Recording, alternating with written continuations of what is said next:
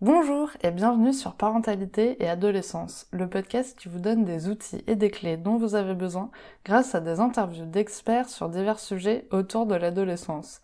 L'adolescence n'est pas obligée d'être synonyme de chaos, alors ça y est, joie Il y a des solutions. Avant de commencer, n'hésitez pas à suivre le podcast sur les réseaux sociaux, Instagram et Facebook en tapant parentalité et adolescence car ça me permet d'échanger avec vous. Vous pouvez également vous inscrire à la newsletter sur le site parentalitéadolescence.com. Et si on partait explorer l'Asie? Non, vous ne vous trompez pas de podcast, rassurez-vous. Je vous propose une interview de Linda Ningon, créatrice du podcast Banmi, qui explore le mélange des cultures occidentales et asiatiques. J'espère que cet épisode vous plaira. Bonjour Linda Bonjour Sarah Alors pour commencer, pourrais-tu te présenter s'il te plaît? Alors, je m'appelle Linda, je suis née et j'ai grandi en banlieue parisienne. Euh, voilà, j'ai fait mes études en France et juste après, je suis partie vivre en Asie pendant 8 ans. Et je suis revenue en 2020 et c'est là que le confinement est arrivé et que j'ai commencé euh, à, prendre du temps pour moi, à écrire. Euh, et c'est là qu'en fait euh, est né les premiers articles de, de blog de Banny Culture sans que je me rende compte. Puis ensuite Banny Podcast. Aujourd'hui, donc, du coup, je suis en reconversion sur le développement d'un média qui parle d'Asie et de culture asiatique, qui s'appelle Banmi, comme le sandwich euh, vietnamien emblématique du Vietnam, fait d'une baguette française avec des ingrédients vietnamiens. Génial. Trop bien pour cette présentation. Alors justement, est-ce que tu pourrais nous parler un petit peu de ton enfance et de ton adolescence? Comment tu as intégré la culture vietnamienne dans ton quotidien? Alors sur mon enfance et mon adolescence, on va dire que j'ai ouais, j'ai toujours baigné dans dans une double voire triple culture parce qu'en fait euh, mes parents sont vietnamiens mais ils sont nés, ils ont grandi au Cambodge. Et eux en fait euh, bah, ils ont migré euh, d'une part du Cambodge vers le Vietnam au moment où en fait les, les Khmers rouges venaient d'arriver, donc le, le, communiste, le communisme venait d'arriver au, au, Cambodge et, et commençait à, à dire aux, étrangers, donc aux Chinois, aux Vietnamiens, de, de partir du pays. Puis ensuite, ils ont, euh, une fois au Vietnam, ils ont, ils ont migré en fait en tant que réfugiés de, de guerre euh, en France dans la fin des, des années 70. Donc c'est pour ça qu'il y a une, on va dire une triple culture parce que euh, parce qu'ils sont d'origine vietnamienne, mais ils ont grandi au, grandi au Cambodge, donc du coup ça parlait et cambodgien et vietnamien à la maison. Et en même temps, bah moi j'étais à l'école française. Et, euh, et donc du coup, j'étais, euh, enfin, je, je, parlais français et euh, je comprenais autant le vietnamien, un petit peu moins le cambodgien, mais c'est comme ça que j'ai grandi. Euh, sans vraiment me rendre compte en fait que que j'avais cette triple culture en fait pour moi. Enfin quand tu es enfant tu grandis dans un milieu où tout te paraît normal en fait et naturel. Et euh, et en fait, je pense que je me suis rendu compte au fur et à mesure de de ma différence, si on peut appeler ça une différence, euh, quand quand j'allais chez mes amis euh, qui n'étaient pas de la des, des, mêmes issus des mêmes cultures que moi, ou bah, par exemple euh, euh, quelque chose d'assez concret que que j'ai là en tête, c'est moi je sais que quand je rentrais à la maison, il fallait que j'enlève mes chaussures. Euh, parce que voilà, c'est culturel, c'était comme ça.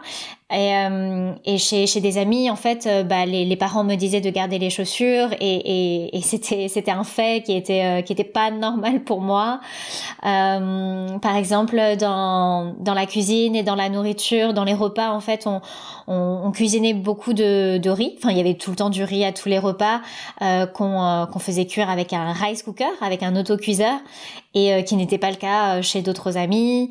Euh, voilà, on mangeait avec des baguettes et une cuillère. À la cantine, je mangeais des haricots verts, euh, chose que je ne mangeais pas à la maison. enfin, des, mmh. des, des, des, plats français. Moi, j'étais j'étais hyper contente de manger euh, à la cantine, contrairement à mes autres euh, à mes autres copains, parce que en fait, c'était euh, c'était c'était ça l'exotisme pour moi en fait. C'était la cuisine française de de la cantine. Et, et oui, et c'est et c'est là que je me suis que j'ai pu observer qu'il y a que c'était pas la même chose en fait euh, chez moi que chez les autres.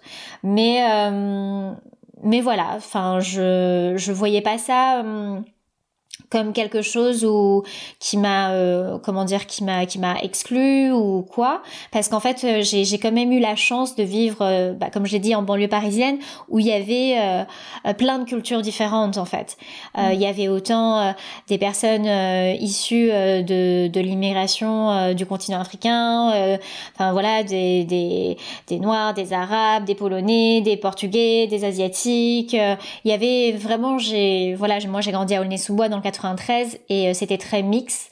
Et, euh, et, donc du coup tout le monde euh, avait une différence qui n'en faisait pas une différence parce que tout le monde avait quelque chose de différent chez lui. Donc en fait au final ça s'annulait quoi. ouais du coup t'as pas eu du tout de problème de harcèlement ou de discrimination. Enfin vraiment t'as vécu cette culture différente ou cette différence au milieu de plein d'autres oui, voilà, cultures. Donc c'était plutôt ouais, voilà. en fait. Ouais. En fait, euh, bah, on, en grandissant, en fait, euh, quand c'est euh, à l'école, au collège ou au lycée, en fait, t'as toujours des, des, des brimades ou des, tu vois, genre des, des blagues que tu fais entre, entre camarades et tout, mais comment dire, c'est des choses qui sont, qui ont toujours été là, quoique, ouais d'où que tu viennes en fait. Mm. Euh, mais euh, mais là le, le, fait c'était que bah on prenait aussi un peu de notre culture pour euh, pour se moquer des uns des autres, mais en fait tout le monde en prenait pour son grade, donc il n'y avait pas de il y avait pas vraiment de différence en fait. Ouais. Ok. Euh, Peux-tu nous parler de ce fameux déclic que tu as eu quand tu es parti vivre 8 ans en Asie après tes études, s'il te plaît? Alors, euh, alors moi, faut savoir qu'en fait, euh, j'ai grandi euh, du coup de parents divorcés et, euh, et donc du coup, ma mère travaillait beaucoup.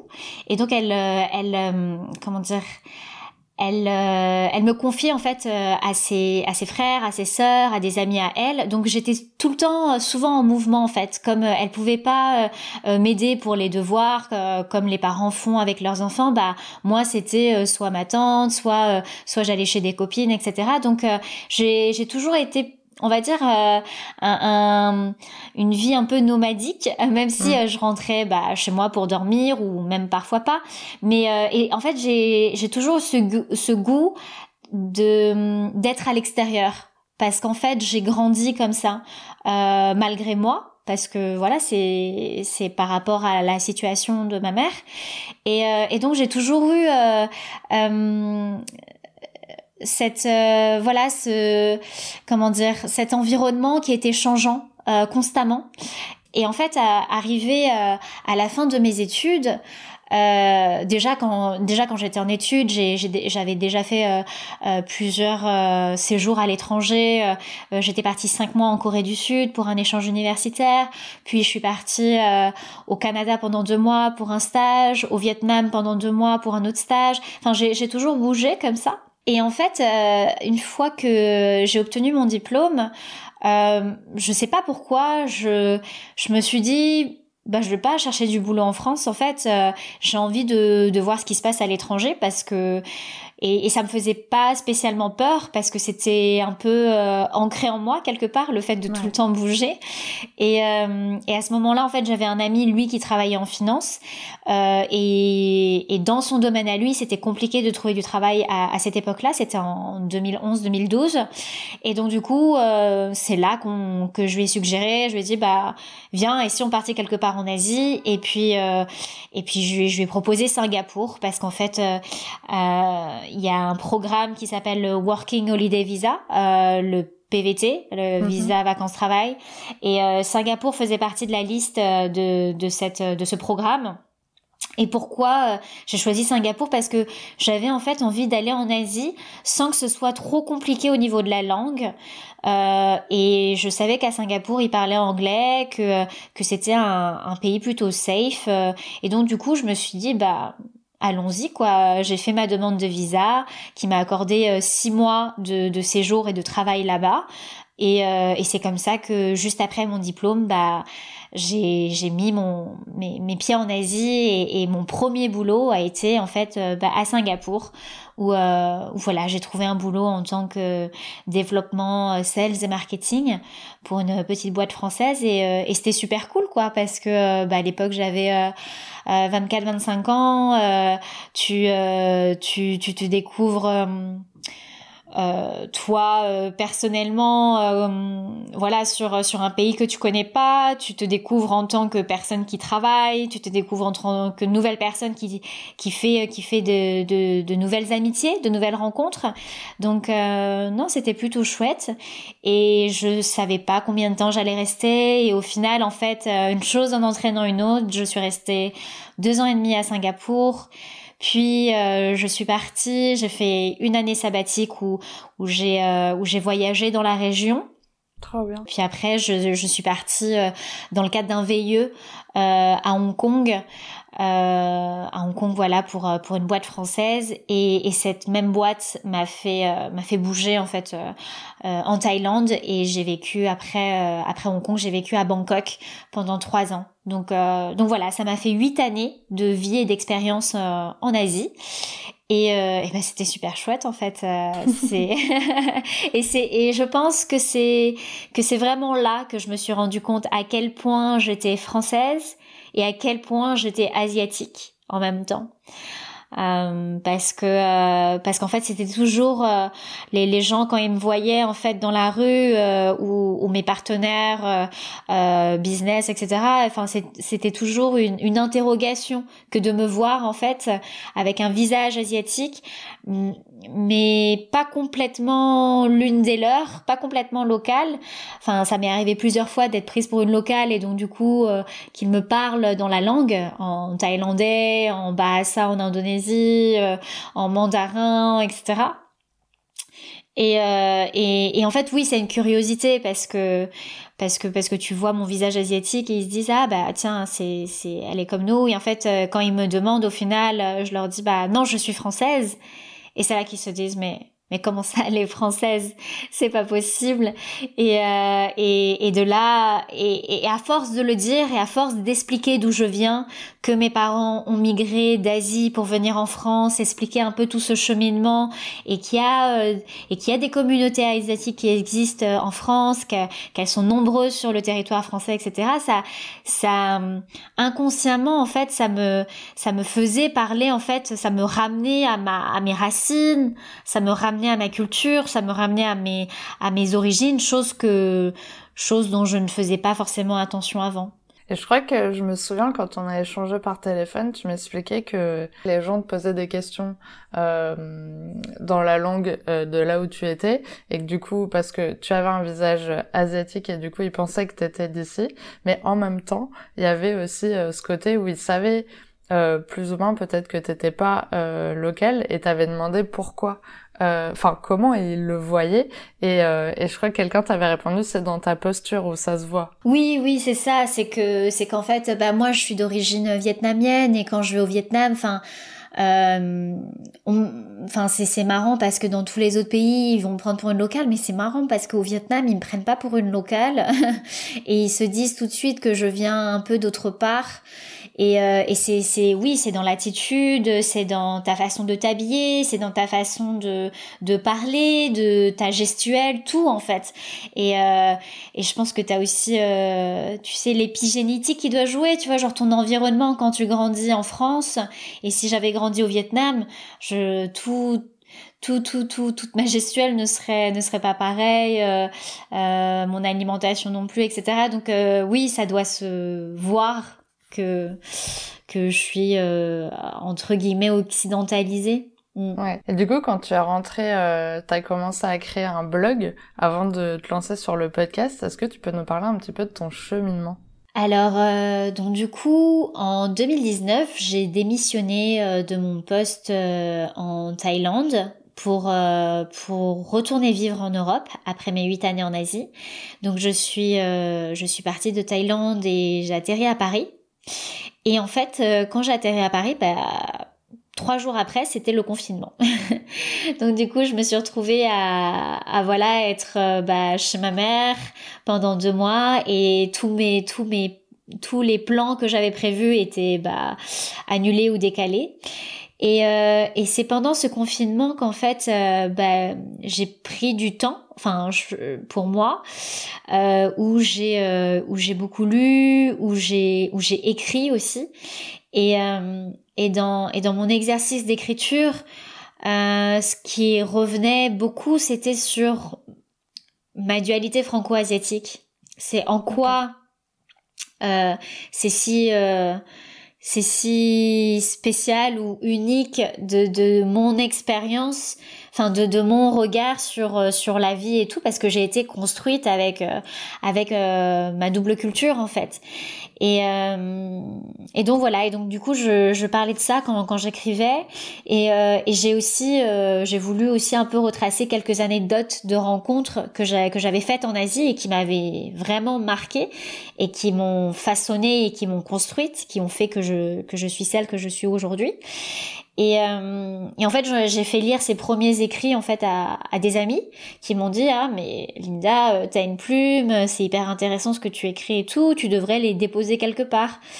Et euh, moi, je me disais mais qui est-ce qui va être intéressé par ce genre de, enfin par ma vie quoi Tout le monde s'en fout. et au final, au deuxième confinement, donc c'est en octobre-novembre 2020, j'ai finalement j'ai décidé d'ouvrir le blog.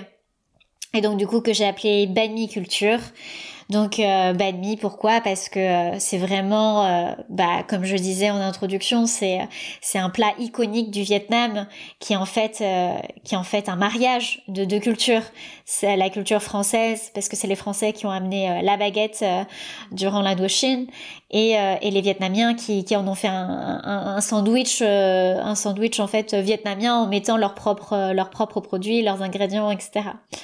Et, euh, et c'est vrai que moi, quand j'étais en Hong j'ai un ami euh, qui m'appelait Banmi. Il me disait, mais Linda, t'es un Banmi, toi. Et je dis, mais pourquoi tu dis ça? Il me fait, mais t'es française et vietnamienne. Et c'est vrai que c'est, euh, c'était, enfin, voilà, c'était c'était c'était marrant quoi. Et euh, et donc du coup voilà, c'est Ben Mi Culture.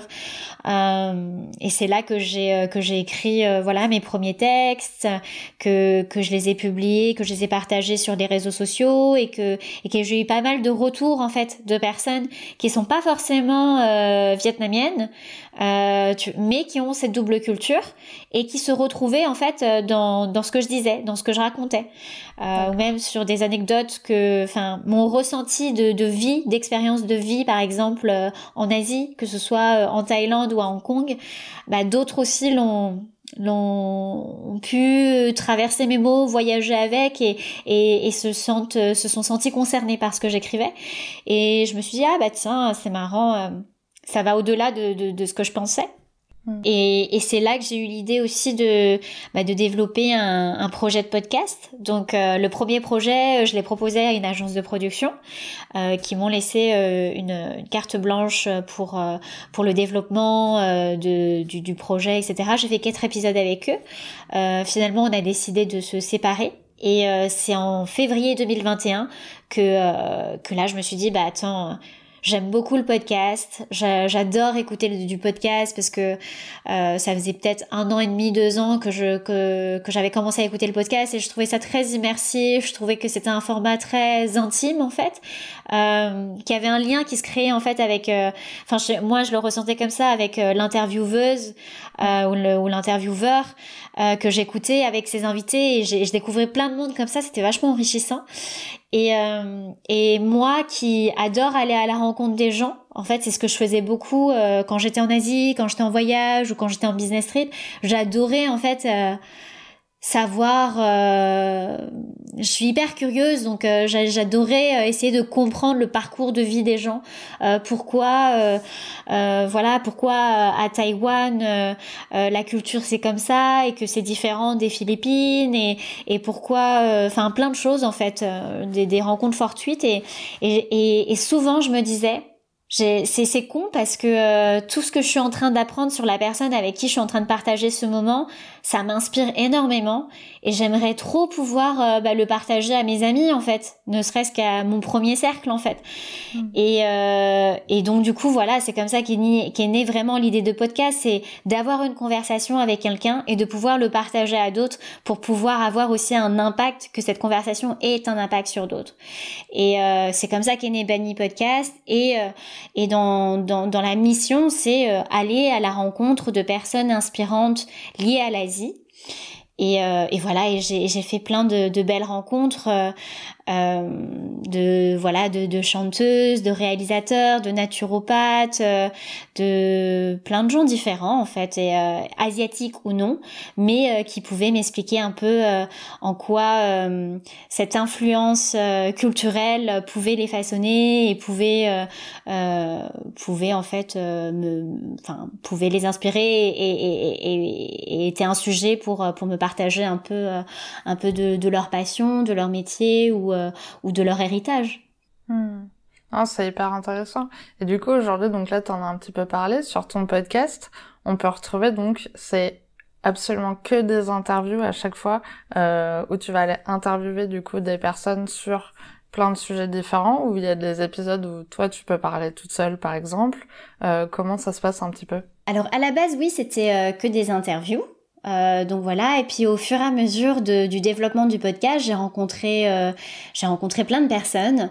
Euh, et donc du coup j'ai rencontré Benjamin euh, qui qui est aussi le, le créateur, le compositeur de, de la musique du de l'intro de, de Banny Podcast, avec qui avec qui ça s'est super bien passé et, et du coup on a eu cette idée de de créer un podcast narratif qui est de, de raconter un peu sur euh, euh, voilà mes, mes écrits que j'ai pu faire sur le blog. Par exemple, j'avais écrit un texte euh, sur Hong Kong et, euh, et on s'était dit ah bah ce serait peut peut-être sympa de que moi je puisse le lire et qu'il y ait toute une ambiance euh, mm. sonore derrière, une composition musicale, un habillage sonore pour faire voyager en fait euh, euh, l'auditeur ou l'auditrice euh, en pleine ville en fait. Et, euh, et, donc du coup on a commencé comme ça et donc on a créé une petite capsule qui s'appelle Bani Sounds. Donc c'est une collection euh, ville d'Asie et, et, on a fait quatre épisodes dessus. Donc le premier c'est sur Saigon au Vietnam, le deuxième Hong Kong, le troisième on, on, emmène les gens dans, en plein cœur des temples d'Angkor Wat et euh, au Cambodge. Et le quatrième on va dans la dans la grande ville tentaculaire de Bangkok. Et, euh, et c'est cool parce qu'en fait euh, bah pendant toute pendant tous ces mois où on n'a pas pu voyager le fait de pouvoir écrire dessus ça m'a rappelé énormément de souvenirs. Et le fait d'avoir tout le travail de Benjamin sur l'habillage sonore et sur la composition musicale ça vraiment ça te, ça te ça te ça te plonge en pleine immersion en fait dans la ville. Et bah c'est sympa pour euh, pour euh, un, un, momentum où en fait plus personne pouvait voyager tu vois. Donc euh, on pouvait voyager à travers cette petite capsule.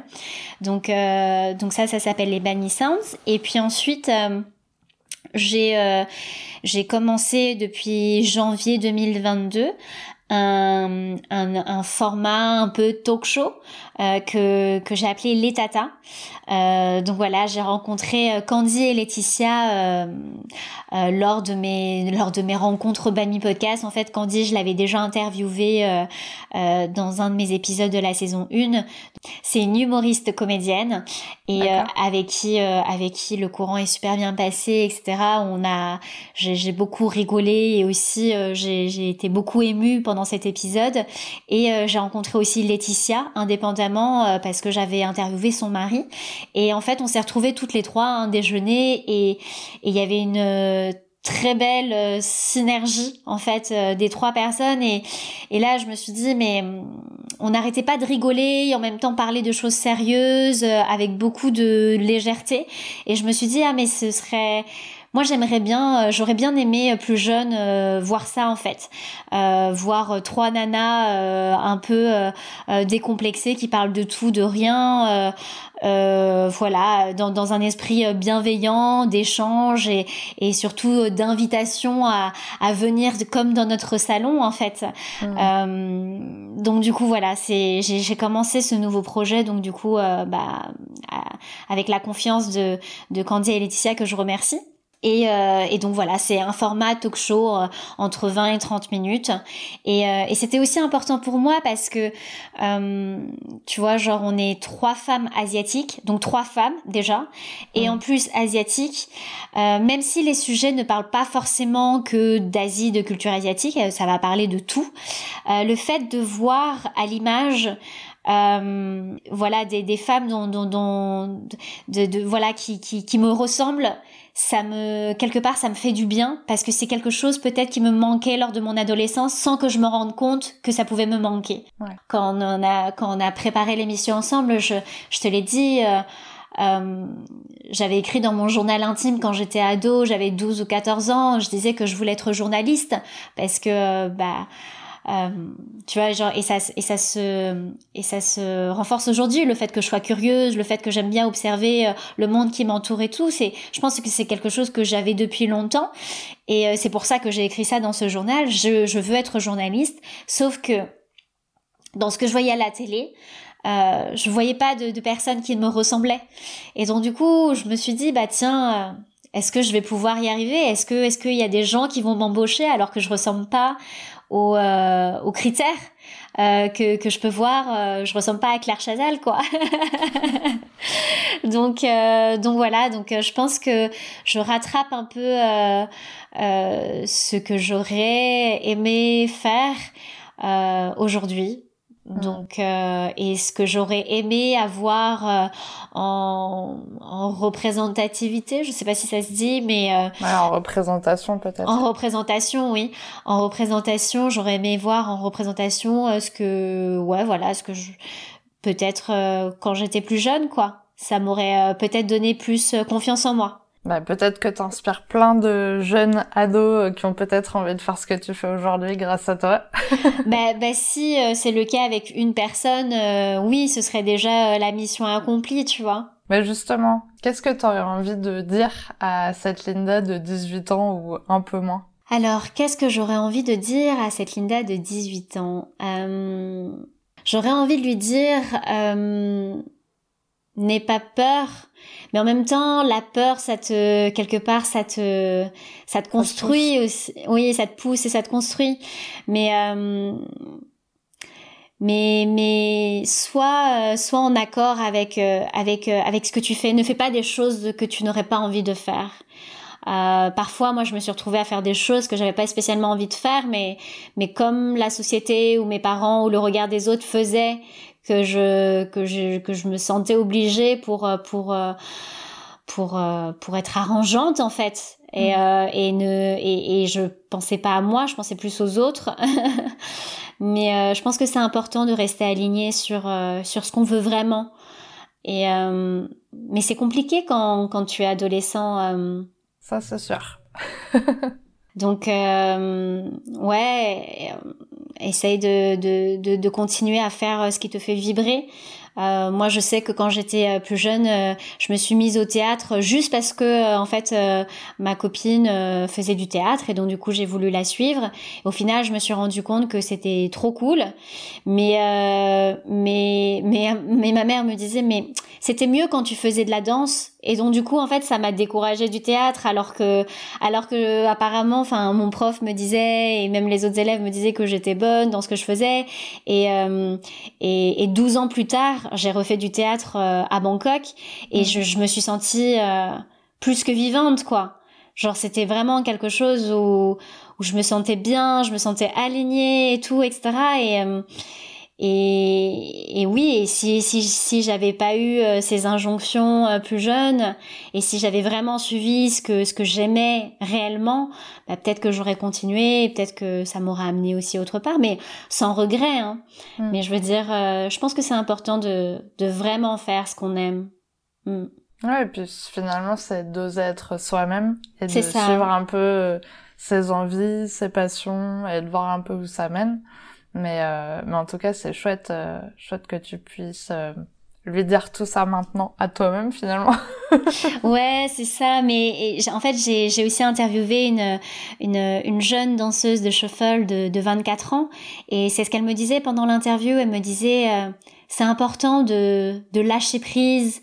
C'est important de de comment dire d'oser et de et d'y aller de, et de se laisser euh, euh, porter par euh, par ce qui nous anime vraiment.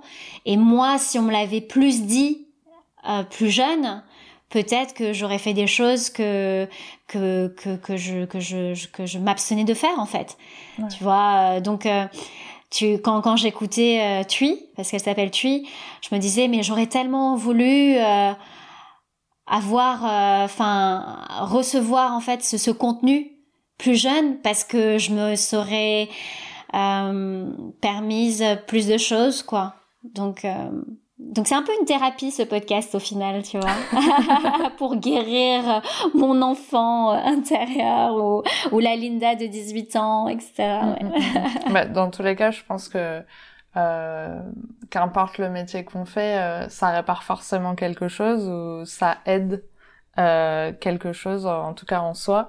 Euh, mais c'est clair que on n'est pas la même personne le premier jour où tu fais une interview à euh, deux ans plus tard après euh, une centaine d'épisodes publiés.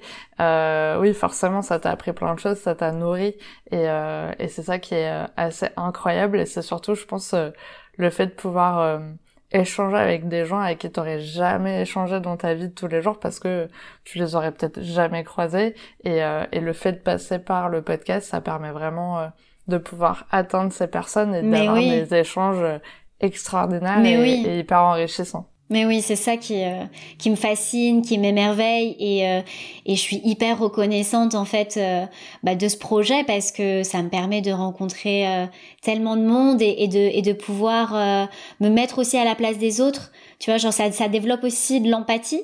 J'ai j'ai l'impression. Euh, et ça, ça développe aussi de l'empathie chez, bah, chez les personnes qui écoutent ou tu vois genre plus de compréhension, plus se, se, poser en fait parce qu'on est mhm. tellement dans nos quotidiens à faire nos choses et, et de prendre le temps de, de, de, de découvrir une conversation, de découvrir des, des, des, des, des nouvelles personnes, euh, ça te permet d'ouvrir tes, tes, tes, tes, tes, œillères en fait et, mm. et, et c'est super cool ouais. Mm. Alors justement, on arrive à la question pour les auditeurs. As-tu un message à transmettre aux personnes qui nous écoutent aujourd'hui? Le message que j'aurais envie de partager, c'est euh, c'est de ouais de rester ouvert, euh, de rester ouvert sans jugement, apprécier les choses comme elles viennent et toujours euh, garder ce peut-être ce regard d'enfant parce qu'en fait la, la, vie est plus est plus jolie quand tu quand, quand, tu, quand tu vois les choses euh, euh, de, de manière euh, brute telles qu'elles sont sans se poser de questions. Mm. Et, et voilà quoi, je, je pense que c'est ça le message. c'est un très beau message. Alors pour finir, comment pouvons-nous écouter ton podcast? Est-ce que tu es présente sur les réseaux pour qu'on suive toutes tes aventures? Alors, euh, vous avez le blog qui s'appelle Culture. Il y a le podcast que vous pouvez retrouver bah, sur toutes les plateformes. Euh, dans ce podcast, il y a cette, euh, cette petite collection Ville d'Asie, si vous voulez juste vous évader. Mmh. donc sur les quatre, les quatre villes que je vous ai citées tout à l'heure. Et, euh, et, vous pouvez aussi aller sur YouTube parce qu'en fait, euh, depuis la fin de la saison 1, euh, le podcast c'est aussi devenu une chaîne YouTube, donc ça se consomme en audio et en vidéo. Et sur les réseaux sociaux, bah du coup, Instagram, Facebook et TikTok, c'est très nouveau, mais on est dessus aussi. Et voilà. Génial. Mais en tout cas, mais merci beaucoup d'avoir accepté mon invitation sur le podcast. Je suis vraiment ravie d'avoir pu échanger avec toi et d'avoir découvert euh, ton podcast et une culture que je ne connais pas du tout. Bah merci beaucoup Sarah pour l'invitation et merci pour ce que tu fais. Enfin, je pense que ça ça aide. Euh, euh pas mal de parents. Euh, je pense que tu dois recevoir euh, plein de messages euh, et, et, et, je te souhaite de, de, continuer encore longtemps parce que euh, parce que ça transmet euh, plein de plein de bonnes choses et ça sème euh, plein de petites graines. Ça. voilà. Merci à toi. Merci d'avoir écouté l'épisode jusqu'au bout. J'espère qu'il vous a plu. N'hésitez pas à le partager auprès d'un parent qui pourrait en avoir besoin, de noter l'épisode si la plateforme d'écoute vous le permet, car ça aide le podcast à être référencé et donc à être plus visible pour d'autres auditeurs. On se retrouve la semaine prochaine pour un nouvel épisode. À bientôt!